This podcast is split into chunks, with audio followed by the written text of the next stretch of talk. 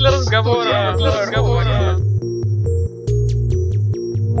Всем привет! В эфире восьмой выпуск программы «Право для разговора». Это подкаст, который мы делаем в Департаменте информационной технологии города Москвы. Ну, нам нужно, наверное, с Натальей извиниться за Да. такое долгое молчание. Мы готовили публикацию результатов ЕГЭ, поэтому вы нас извините. Мы сегодня про это как раз, наверное, и расскажем, о наболевшем. И не только про это. Напоминаю, что слушать нас можно на PodFM, на SoundCloud, ВКонтакте, iTunes. В общем, нас уже скорее можно... Еще в SoundStream теперь. Скорее можно перечислить то, где нас нельзя, наверное, услышать. В радиорозетку мы еще пока не зашли.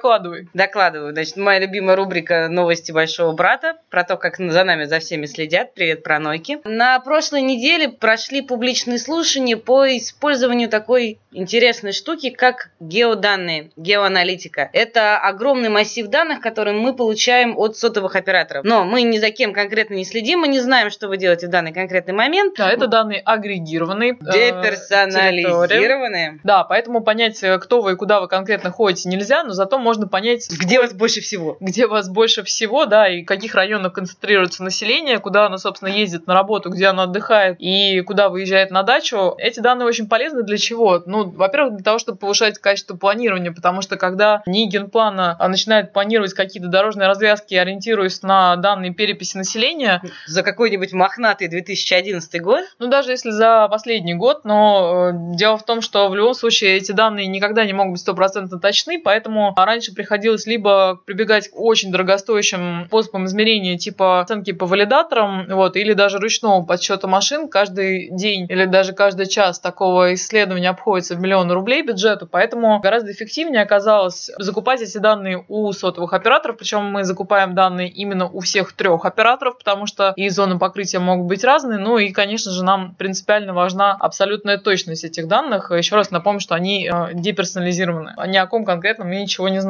Тем более, например, если смотреть по данным тех же валидаторов, мы видим только сколько людей воспользовалось там станцией метро или воспользовалось автобусом, но мы не видим регулярности, сколько людей конкретно живут в этом районе, используют ближайшие станции метро и куда они едут по направлениям. То есть вот такие данные можно получить только с помощью данных сотовых операторов. Ну вот в прошлом году уже на самом деле был пилотный эксперимент по вот э, использованию вот этих данных. Прежде всего, конечно, главным потребителем, ну и, наверное, зачинщиком вообще всего этого проекта был не Институт генплана, который таким образом планировал, собственно, развитие территории Новой Москвы. Почему это оказалось важным? Давай простой пример приведем. Согласно Росстату, на территории Новой Москвы проживает 250 тысяч человек. На самом деле... Да, на самом деле гораздо больше, тем более, что эти изменения происходят достаточно быстро, потому что с э, включением территории в состав Москвы, естественно, там и интенсифицировалось и строительство, да, и поэтому много людей стало туда, в том числе переезжать из соседних территорий. В общем, Ну, практически в чистом поле теперь жилые комплексы возникают возникают из ниоткуда, и там резко появляется очень-очень много людей, которые Да, и, ни одна соответственно, все эти много-много людей создают определенную нагрузку на социальную инфраструктуру, которую нужно развивать и планировать, да, и, соответственно, планировать развитие дорог. Так вот, разница вышла колоссальная. После того, как мы сравнили данные э, геоаналитики и данные Росстата, выявилась разница практически вдвое, да, то есть э, по данным геоаналитики на территории Новой Москвы проживает 500-600 тысяч человек, а не 250. Кстати, когда обсуждали мы тоже преимущество именно этого конкретного метода исследования, выяснилось, что, например, по таким вещам, как тут загадочное слово, последует матрица коммуникации, но на самом деле все просто, это количество людей, которые перемещаются из одного района в другой. Так вот, посмотрите оперативно вот эту матрицу коммуникации с учетом сезонного фактора, с учетом времени, день-ночь, с учетом дня недели, может только геоаналитика, то есть только у сотовых операторов есть вся полнота этой информации, которая позволяет как раз в том числе планировать строительство новых транспортно-пересадочных узлов, новых станций метро и так далее. Вот все эти дачники, они все как раз пересчитаны и посчитаны благодаря именно геоданным. Да, кстати, впервые мы действительно выяснили две очень насущные цифры, сколько, собственно, человек покидает Москву летом и достаточно долго живет на даче, сколько надо. Это 500 тысяч. И еще, кстати, выяснили наконец-то ту самую загадочную цифру, вокруг которой много мифов, это объем маятниковой миграции в Москву. То есть это те люди, которые на электричках, на своих машинах, там, пользуются общественным транспортом, ежедневно приезжают в Москву на работу. И их оказалось у нас 450 тысяч. 450 тысяч, не так Они много. Меняются. Я думаю, я думаю, будет больше. При этом как раз мы теперь стали экспертами практически по всем вопросам, не только в сфере информационных технологий, но и в сфере планирования транспортных развязок, в сфере народонаселения. Наш Мы шутим, конечно. будет Да, потому что- Не надо нас спрашивать. Да, Департамент информационных технологий не сможет вам подсказать, сколько людей живет в Зеленограде или как изменилось народное население района Марина, потому что основными потребителями этих данных, собственно, являются э, стройкомплекс, в основном не Егенплана, но также в этом году присоединятся к нашим коллегам, которые получают эти данные и используют их в своей работе. Это Департамент культуры, Департамент транспорта. Ну, И еще кто-нибудь.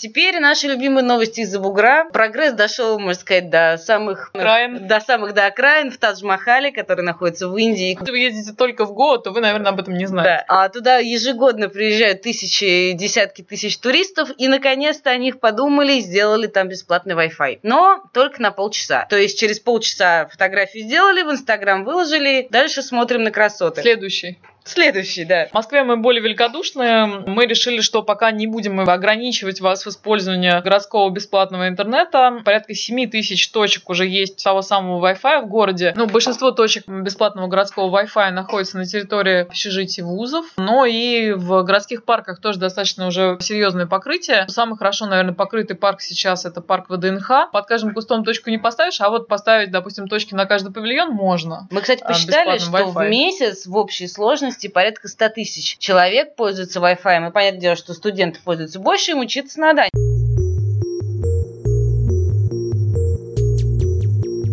Почему мы вспомнили еще про студентов? Потому что студенты не появляются в вакууме, они вылупляются из школьников, из выпускников, из-за которых мы, собственно, и пропустили целую неделю с нашим подкастом, потому что Активно помогали им знакомиться с результатами своих экзаменов. днем и ночью, особенно ночью. И сегодня как раз мы пригласили человека, который подробно расскажет нам про внутреннюю кухню публикации результатов ЕГЭ и как маленькие трудолюбивые гномики стараются, чтобы школьники вовремя узнавали результат своих экзаменов.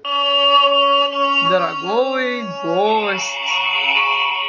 Сегодня у нас абсолютно женский состав. Впервые у нас в гостях будет девушка, консультант управления информационных систем. Ольга Вишнякова, героиня последних э, недель нервной сдачи и пересдачи ЕГЭ. Это та самая девушка, которая отвечала у нас за публикацию результатов ЕГЭ на московском портале госуслуг, который все-все-все так ждали. Да, привет. Смотри, если говорить о других продуктах департамента, то далеко не всегда мы видим прям непосредственную такую быструю обратную связь от э, тех, кто ими пользуется. Ну, либо есть какая-то определенная задержка, да, вот того, как она поступает. А в случае результатами ЕГЭ, как только дети начинают ждать какой-то определенный экзамен, сразу же в топ выходят хэштеги, связанные с ЕГЭ, куча каких-то комментариев, в том числе довольно нелицеприятных. Дети, вот если вы нас слушаете, фу-фу-фу, пожалуйста, не Мы пишите. все это читаем. Не пишите те вещи, которые вы пишете, да.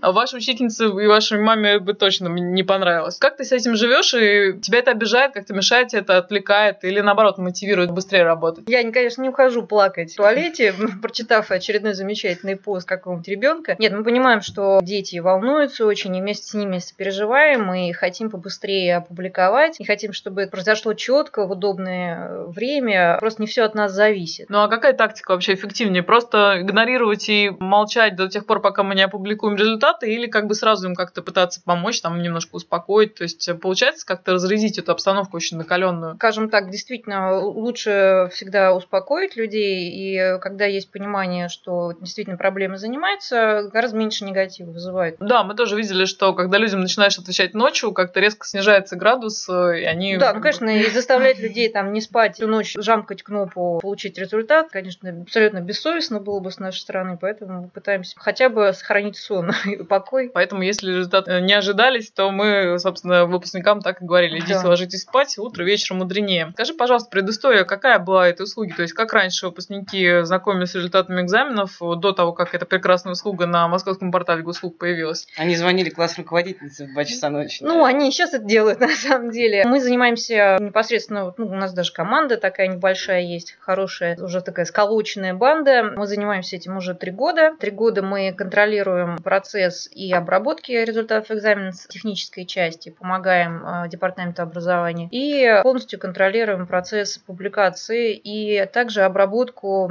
всех рекламаций и пользовательских обращений, если у кого кого-то что-то не так, э, кто-то что-то не увидел. Предыстория следующая. До этого услуга в обычном как бы, режиме была запущена, не контролировалась как-то особенным образом, то приводило к негативным последствиям, так как она лавинообразная, очень такая нервная услуга, вот за ней надо присматривать. А до этого можно было, опять же, получать результаты либо в образовательном учреждении через классного руководителя, либо в системе Статград такая есть система департамента образования. Довольно много всяких. Сейчас она в основном используется для диагностик, для проведения олимпиад, там ознакомления с результатами, в том числе для тренингов всяких. Одна из, собственно, главных фишек нашего сервиса – это возможность посмотреть не только просто балл, который человек получил, но и бланк работы. Интересно, нас тоже часто спрашивают, просят даже фильм об этом снять. А какой путь проходит э, вот этот самый экзаменационный бланк от класса, где сдавался экзамен, до московского портала госуслуг? Нет, действительно, людей очень много вовлечено в этот процесс. Мы появляемся лишь в конце этого процесса. Попытаюсь быстро рассказать историю работ, которые написал ребенок. А, и так ему раздали в школе бланки. Ребенок написал работу. Работа собирается и свозится в отделение регионального центра обработки информации. Там целая это сопровождает... Бригада. Да, да. Инкассаторы такие. Фельдъегерская служба, дядечки с оружием. То есть подменить То есть... ничего нельзя.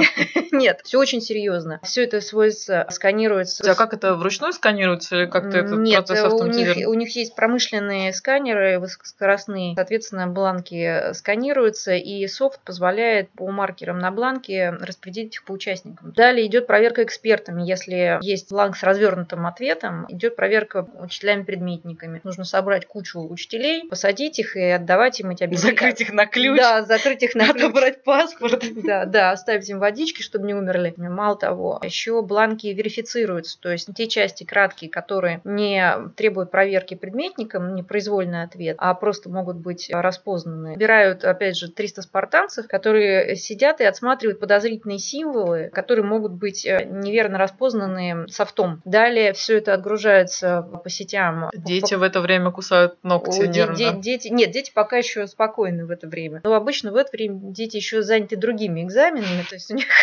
есть чем заняться. А далее вся эта прелесть по каналам связи передается уже ну, в электронном виде, передается в федеральный центр наверх. Ни у одного региона, в отличие от нашего, нету такого объема. Ну, понятно, москвичи поэтому и ждут часто долго, потому что очень много работ. Все это отгружается федералам, федералами также это проверяется, утверждается. Далее возвращается обратно и утверждается Государственной экзаменационной комиссией в городе Москве. И только после это этого... то место, где как раз протокол появляется. Да, да, совершенно верно. И вот этот протокол является подтверждением того, что вот, вот получен результат. И только после этого мы имеем возможность и право опубликовать результат. Как вот эти вот результаты, которые нам передает федерал, как они готовятся к публикации? Мы немножко, конечно, заранее знаем, когда будет публикация, потому что мы получаем в специальном формате пакеты результатов. На нашей стороне происходит обработка. Вот, из э, вот этого неудобного вида для пользователя собираются бланки в архивы по предметам, подбирается каждому пользователю, каждому логину доступный список экзаменов. Если это большой экзамен, если мы говорим, допустим, о математике, о русском языке, когда пишет абсолютно весь город, то это 5 часов. В этот самый момент и начинают наваливаться все на F5 и бесконечно обновляют ну, да, вот, то есть уже, вот, ну, на самом деле, всегда публикуется срок, график публикаций, уже который год. Ну, это с точностью до суток. Нет, самое интересное, нас всегда обвиняют в том, что мы почему-то за задержкой опубликовали или еще как-то. Причем при том, что мы идем, как правило, с опережением графика, но а если не получается, то точно в этот день мы публикуемся. Но настолько нервозность высока, что никто уже не отдает... Боятся цифры да, в глазах. Да, да. Все время чудится график э, Никто не отдает себе отчета, да, что все, все, в общем-то, в порядке. И, угу. конечно, успокоиться ну, в такой обстановке, когда зависит твоя жизнь, твое будущее, невозможно. Тут интересно, поскольку у нас все-таки такой подкаст технический немножко, поэтому попугаем э, таким термином, как Потому что, ну, наверное, по принципу это похоже, когда одновременно несколько тысяч, несколько даже десятков тысяч людей нажимают Там F5. рекорд был 60 тысяч. А, да, создается, создается огромная нагрузка на портал. На какие ухищрения, собственно, приходится технической команде твоей идти, чтобы все одновременно смогли все-таки получить результат, никто там не нервничал дольше, чем нужно, и чтобы еще ничего не подозревающая там какая-нибудь бабуля могла одновременно еще и госуслугу получить на московском портале госуслуг. Да, однозначно. Как сделать всех счастливыми сразу.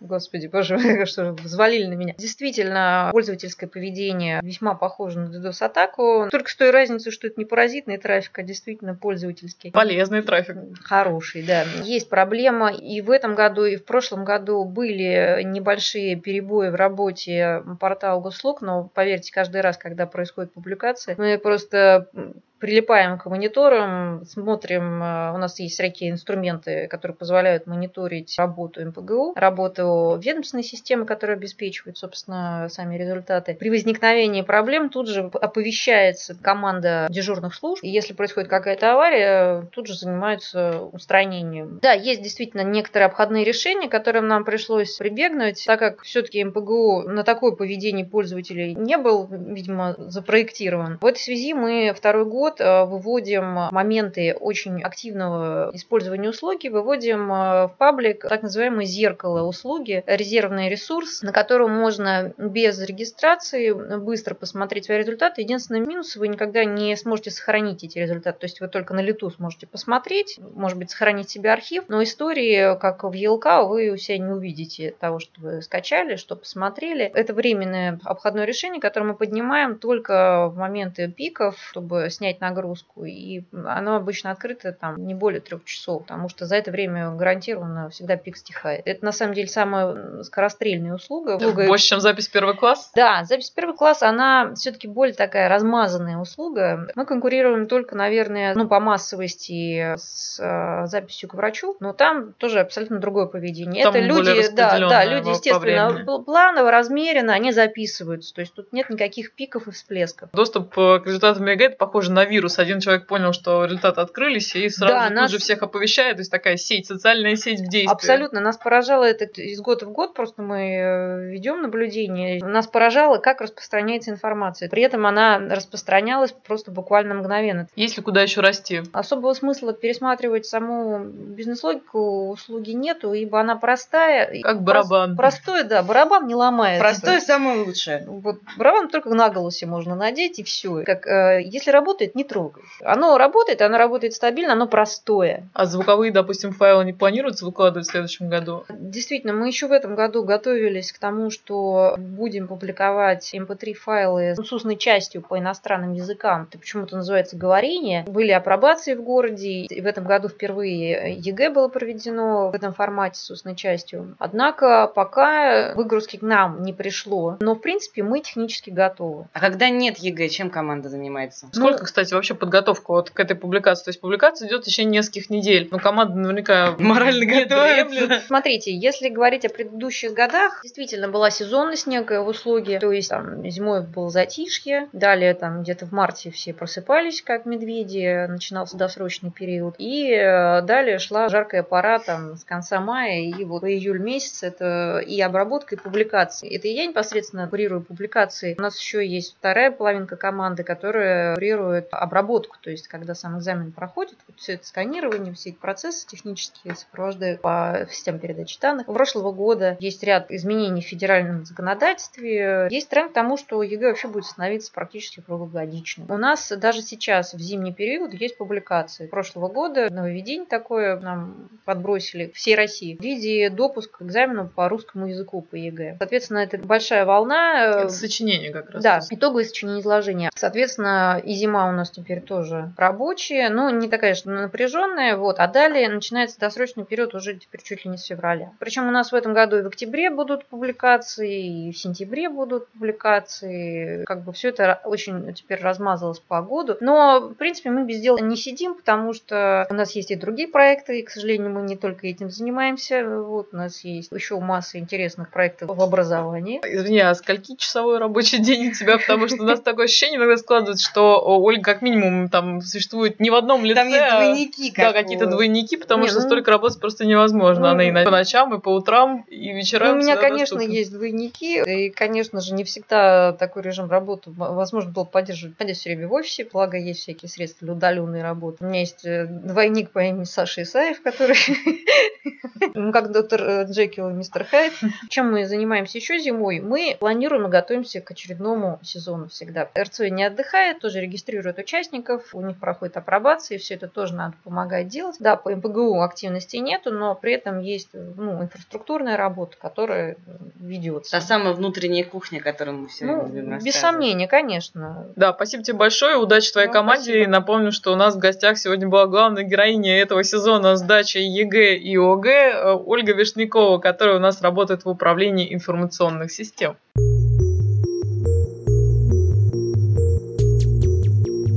Пишите, задавайте вопросы. Всем пока. Счастливо. Провод для разговора. Провод для разговора.